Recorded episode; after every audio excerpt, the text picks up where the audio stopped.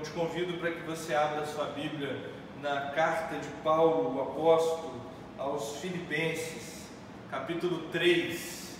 Nós leremos os três primeiros versículos da carta de Paulo aos Filipenses, capítulo 3, e diz assim a palavra de Deus: Finalmente, meus irmãos, alegrem-se no Senhor escrever-lhes de novo as mesmas coisas não é cansativo para mim e é uma segurança para vocês. Cuidado com os cães, cuidado com esses que praticam o mal, cuidado com a falsa circuncisão, pois nós é que somos a circuncisão, nós que adoramos pelo Espírito de Deus que nos gloriamos em Cristo Jesus e não temos confiança alguma na carne. Paulo continua a frase no versículo 4, eu vou ler só a primeira parte do versículo 4, que ele termina essa frase. Embora eu tivesse razões para ter tal confiança. Paulo, mais uma vez, se coloca diante de nós com um dos seus assuntos mais falados. Paulo, como sempre, está preocupado com a igreja de Cristo para que ela não se desligue da graça e se apegue à lei. Paulo está preocupado com o fato da igreja de Cristo, mesmo sem querer, mesmo com boas intenções, se apegar ao ser moralista que naturalmente nos domina. Porque o ser humano é naturalmente moralista. Nós somos naturalmente propensos a medir a vida através da moral. Nós somos naturalmente propensos a medir a vida a partir daquilo que nós achamos ser mérito e daquilo que nós achamos ser demérito nós, nós somos naturalmente propensos a achar sucesso aquilo que nós achamos correto e achar fracasso aquilo que nós achamos incorreto. Nós temos uma propensão é, natural à moralidade e temos que estar atentos aos moralistas. Paulo diz: Olha, eu já escrevi isso para vocês muitas vezes eu já falei isso com você muitas vezes, mas eu não me cansarei de falar. Cuidado, e ele usa, cuidado com os cães. E é óbvio que Paulo está falando de cachorros, de cachorrinhos, porque quando nós ouvimos a palavra cão, hoje nós temos uma afeição aos cães. Só que naquela época, no, no período do Novo Testamento, os cães andavam é, juntos é, fazendo selvagerias. Os cães eram animais selvagens também. Então Paulo fala: cuidado com os cães, cuidado com os que praticam o mal. Paulo ele compara é, os que praticam o mal a esses cães. E depois ele diz: cuidado com a falsa circuncisão. Que, de quem Paulo está falando? Paulo está falando de pessoas que se infiltravam na igreja para dizer à igreja que era necessário para ter uma vida plena com Deus, para ter uma vida plena com Jesus, era necessário ainda se apegar a certas questões religiosas e legais do judaísmo. Era importante se reunir como igreja, mas também era importante sacrificar no templo, era importante saber que nós éramos salvos pela graça, mas era também importante guardar dias, era também importante deixar de comer certos tipos de comida, era também importante circuncidar-se. Então, nós estamos aqui diante de um Paulo que se coloca em contraponto ao ser humano a partir de uma moral, ao ser humano com Jesus a partir de méritos, e ao ser longe de Deus a partir de deméritos. Em outras palavras, Paulo está nos falando da graça de Deus. uma graça que nos recebe sem méritos e que nos recebe sem sentido, porque não faz sentido nenhum nós sermos detentores do status de filhos de Deus, de pessoas que são templos do Espírito Santo. Não faz sentido nenhum nós sermos a morada do Espírito Santo de Deus, sendo pessoas que não obedecem à lei, sendo pessoas que não guardam dias, que comem qualquer tipo de coisa. Aí o Paulo vai nos dizer: não faz sentido mesmo, porque a graça não faz sentido. Nós não, nós não somos santos porque queremos os favores de Deus. Nós temos os favores de Deus e por isso nós somos santos. Porque a verdade do Evangelho e a lógica da cruz é loucura para quem ainda não recebeu a graça de Deus. Como explicar, irmãos, que nós fomos escolhidos por Deus, que nós fomos eleitos por Deus, que nós fomos justificados por Deus, que nós fomos totalmente transformados em nossa essência, que nós fomos regenerados, que nascemos de novo, que estamos sendo santificados e um dia seremos glorificados. Como explicar isso se nós não fizemos nada por merecer? Se não, não há nada em nós que mereça aplausos, se não há nada em nós que mereça elogios. Fujam dos moralistas, fujam daqueles que interpretam a vida a partir da moral. E quem são essas pessoas? As pessoas do livro de Filipenses, nós não sabemos quem são, mas hoje nós sabemos quem são essas pessoas. E eu gostaria de lhes dizer com muita paz no coração, que essa pessoa sou eu, que essa pessoa é você, essas pessoas somos nós. E eu confesso para vocês um pecado, de vez em quando eu olho para a minha vida e sinto que se eu tivesse feito diferente, se eu tivesse me comportado diferente, talvez Deus teria feito diferente também. Se eu tivesse me esforçado mais, talvez Deus tivesse se esforçado mais, porque dentro de mim habita o moralista. Dentro de todo ser humano habita o moralista, porque o moralismo é natural a nós. É algo contra o qual nós temos que lutar. E a graça não é natural a nós. Ela é divina e vem de Deus para nós. Por isso que nós só recebemos a graça, porque Deus nos dá por vontade própria, vontade exclusiva, sem o nosso esforço, sem o nosso mérito, sem nada que nós podemos fazer para recebê-la. E Paulo ainda diz: cuidado com os da falsa circuncisão. E em seguida diz: pois nós é que somos a circuncisão nós é que somos aqueles com quem Deus fez uma aliança, uma aliança da graça, uma aliança sem mérito. Nós é que somos o povo que Deus elegeu, o povo que Deus escolheu. E por isso ele diz no versículo 1: Finalmente, meus irmãos, alegrem-se no Senhor.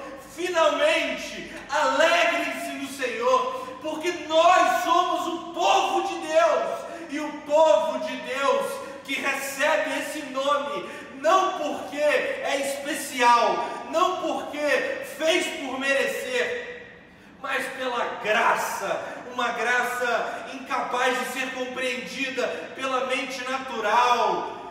Não há motivo para tristeza se Jesus Cristo morreu e ressuscitou por nós.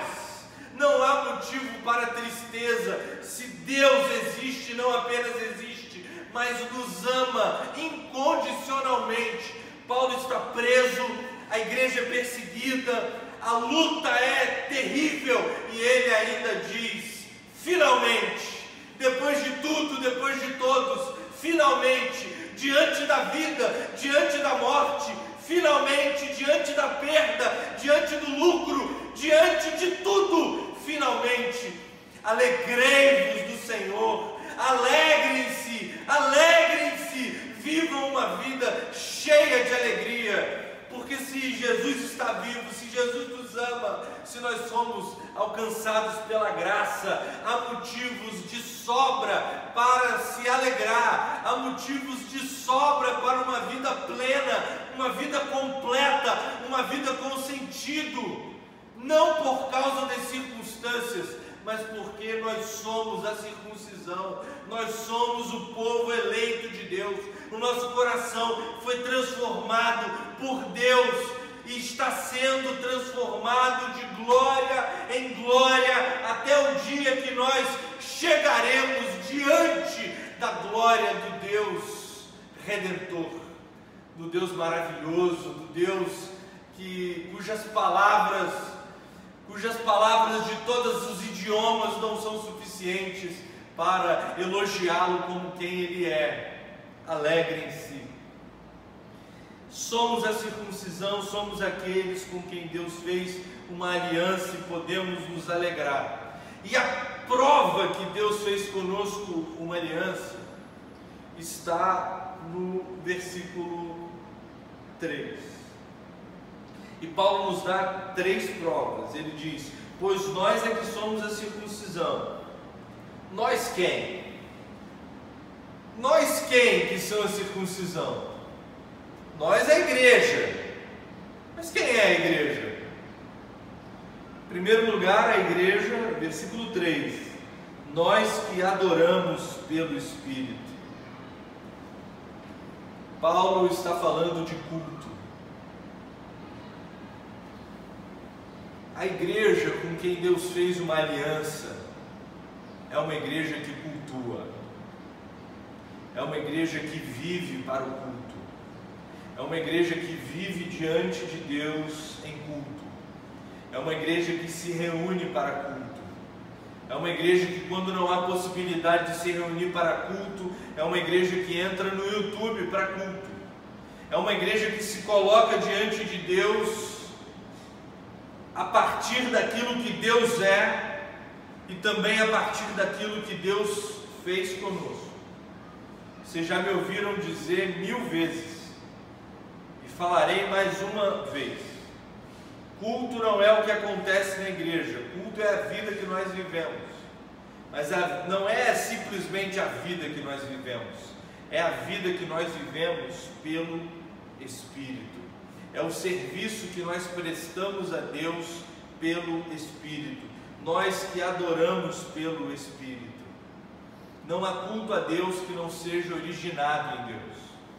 O povo de Deus que se alegra porque Deus fez com ele uma aliança é o povo que presta culto. Mas como é esse culto? Esse culto acontece a partir de Deus. Por isso que nós adoramos pelo Espírito. A palavra adorar é uma palavra que significa serviço, serviço a Deus. É o serviço que nós prestamos a Deus a partir do próprio Deus. Prestamos a Deus pelo Espírito. Não há culto a Deus que não seja originado em Deus. Apenas quem tem o Espírito consegue chegar na presença de Deus espiritualmente em adoração. É por isso que culto não é o que acontece quando nós nos reunimos. Culto é o que acontece quando nós nos reunimos em espírito. E para isso é preciso que, é preciso que o nosso espírito esteja entranhado do Espírito de Deus. Em outras palavras, quem não possui o Espírito de Deus não cultua ao Deus que Jesus chama de Pai. Nós adoramos pelo Espírito, porque só é possível cultuar se nós tivermos o Espírito. E para ter o Espírito não é preciso nada além da graça. Você não precisa falar em outras línguas, você não precisa, você não precisa ter determinados dons, você não precisa dar determinados frutos, você precisa da graça. Se um dia você entregou a sua vida, a sua vida para Jesus, você tem o Espírito Santo de Deus e a partir daí você tem a capacidade de adorar a Deus pelo Espírito Santo. Apenas quem tem o Espírito consegue chegar na presença de Deus espiritualmente em adoração. O que significa que todo o aparato de adoração é apenas um acessório. Roupas, instrumentos, templos, símbolos decorativos, imagens, liturgias, canções, tudo isso se torna acessório. Púlpito, tudo isso se torna acessório. A única coisa que nós precisamos para adorar o Espírito de Deus é do Espírito de Deus, é da palavra inspirada por Deus. São pessoas cantando músicas a partir do Espírito Santo que está dentro dela.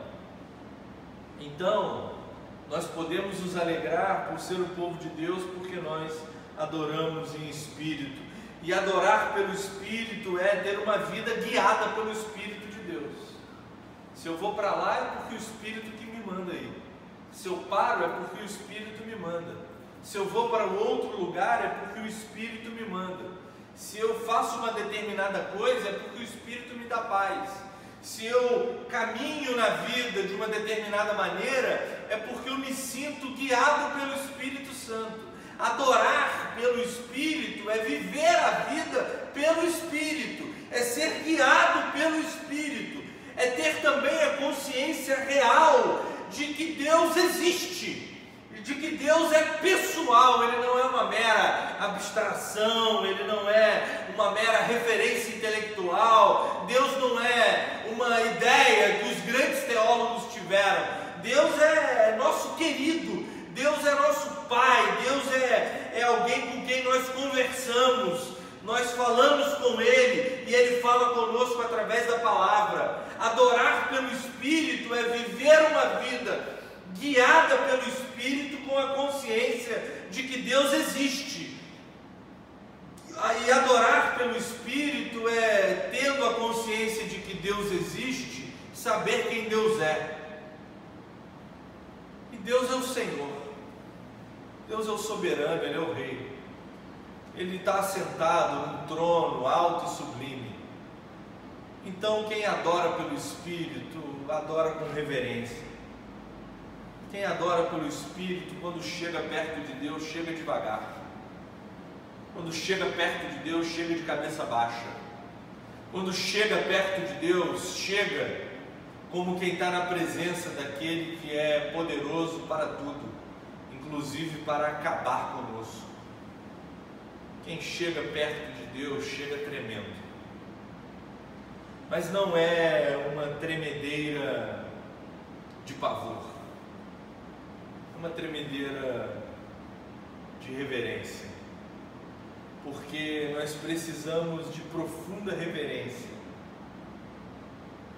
uma reverência amalgamada, uma leveza de termos a consciência de que esse Deus que merece ser adorado, esse Deus escolheu a mim e a você para ser chamado por nós de Pai, de Pai, de Abba, de Papai. Nós chegamos na presença de Deus sem firulas chegamos com reverência, mas com um coração leve, pois temos o direito de chamá-lo de Paizinho. Adorar pelo Espírito de Deus é adorar a partir daquilo que está em nosso coração. Por isso que só é possível cultuar a Deus de verdade se o que está dentro do coração é a consciência de que Deus existe que Deus é grande e que Deus é nosso papai. O culto prova para nós, e isso é muito importante. O culto prova para nós que a vida que cultua, ou seja, a minha vida e a sua vida, a vida que cultua, está para além da vida que cultua. Porque quando nós estamos aqui na igreja, tem a bateria, tem as cadeiras, caixa de som, ar-condicionado, ventilador. Quando nós estamos aqui adorando, nós adoramos um Deus a partir de nós. Nós levantamos os nossos braços para Deus, nós cantamos música para Deus, nós oramos aqui. Só que o verdadeiro culto, ele nos traz uma consciência. A consciência de que a vida não está encerrada nesse lugar. A vida não está encerrada na cidade de Campos. A vida não está encerrada nesse pequeno planeta que dança em volta do Sol. A vida não está encerrada no universo inteiro. A vida está para além da vida. E esse Deus a quem nós adoramos, ele está numa outra esfera de existência. Ele é transcendente a nós, ele está para além de nós. É por isso que nós nos relacionamos com ele, na certeza de que ele vem até nós e realiza milagres. De que ele vem até nós e nos enche de vida, uma vida que não pode ser explicada pela, pela boa ciência, que não pode ser explicada pela boa sociologia, pela psicologia, pela teologia. O culto a Deus prova que a vida está para além da vida e que a verdade de Deus não está encerrada nesse mundo. A verdade de Deus não acaba no cemitério. A verdade de Deus ultrapassa a vida e chega na eternidade. Então, nós podemos nos alegrar porque nós somos a circuncisão, nós que adoramos em espírito, pelo espírito. Mas nós podemos nos alegrar porque nós nos gloriamos em Cristo. Então, aquele que se alegra porque é eleito de Deus, ele olha para si e tudo aquilo que vê de bom em si, ele tributa a Jesus. Ele dá a Jesus o reconhecimento daquilo que há de bom nele. Tem alguma coisa que você faz bem na sua vida? Tem coisas que eu faço bem na minha vida. Eu tenho defeitos e qualidades. E todas as minhas qualidades, quando eu as contemplo, eu as coloco no pé da cruz do Calvário, porque eu sou aliançado com Deus, eu sou eleito por Deus, eu sou amado por Deus, eu sou filho de Deus.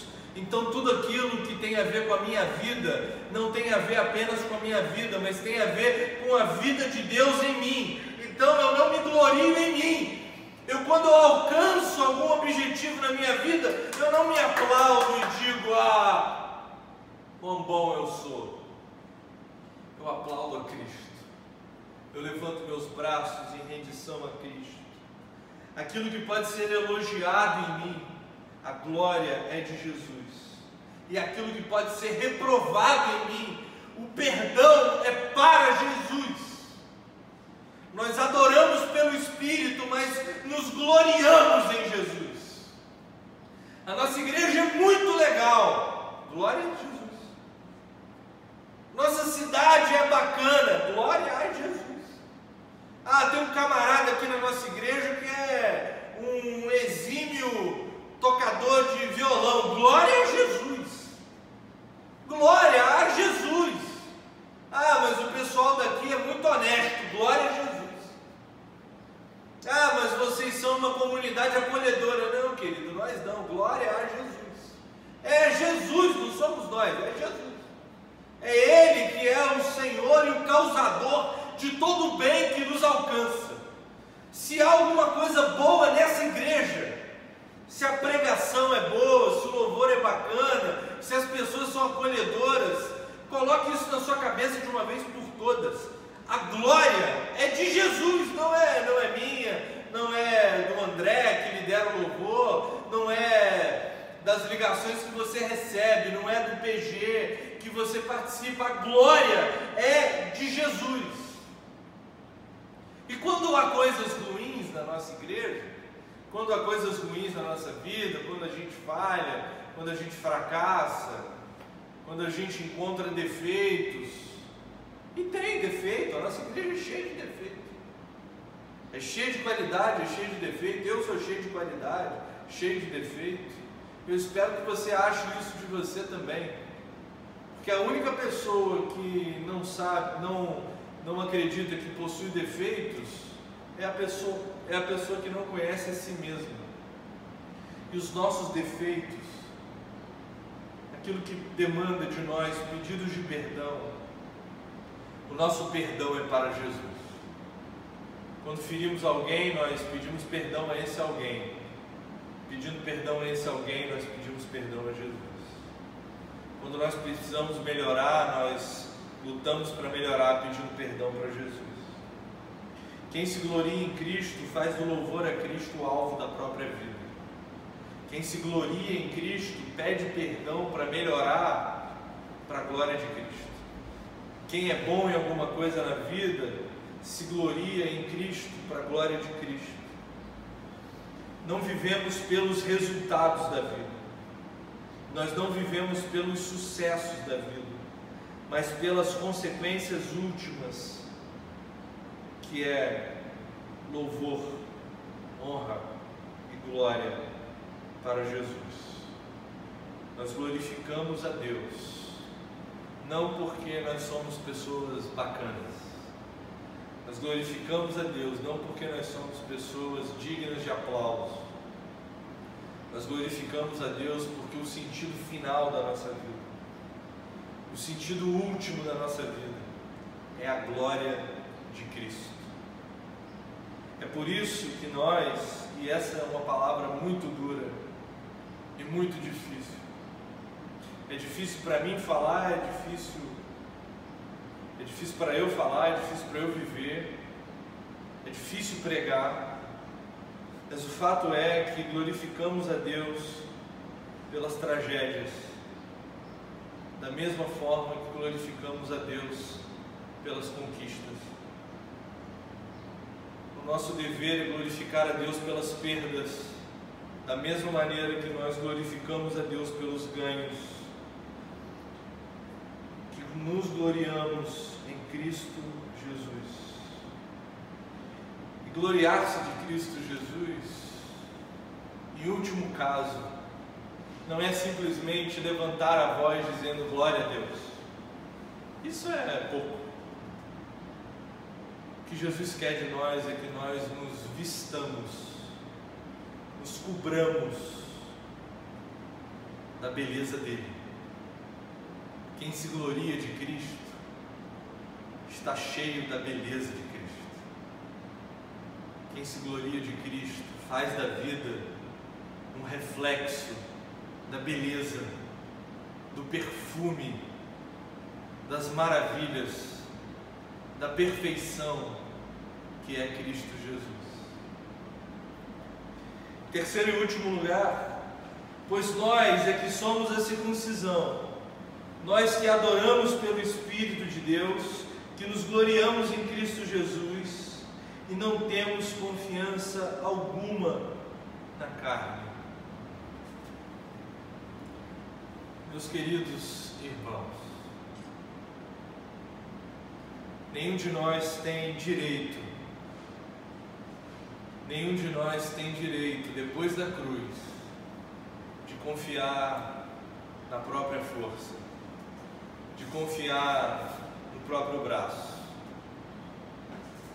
Ai de nós, ai de nós se nós confiarmos em nós mesmos. A nossa alegria no Senhor passa por uma vida de serviço ao Senhor, uma vida de glorificação do nome de Jesus e numa vida de diminuição daquilo que nós somos uma vida de nos colocarmos no nosso lugar. E o lugar a quem nós pertencemos é debaixo da mão de Deus.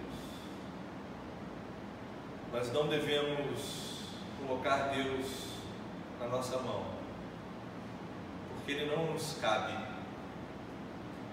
Nós devemos nos diminuir para caber na mão de Deus. não porque a mão dele é pequena, mas porque um Deus grande exige de nós a humildade que nós vemos no Filho dele. Sobre isso eu já falei, mas deixo para você essa lição. Em nome de Jesus Cristo, não confie em você mesmo. Não confie em você mesmo. Adore a Deus pelo Espírito, viva pelo Espírito, seja guiado pelo Espírito para a glória de Cristo.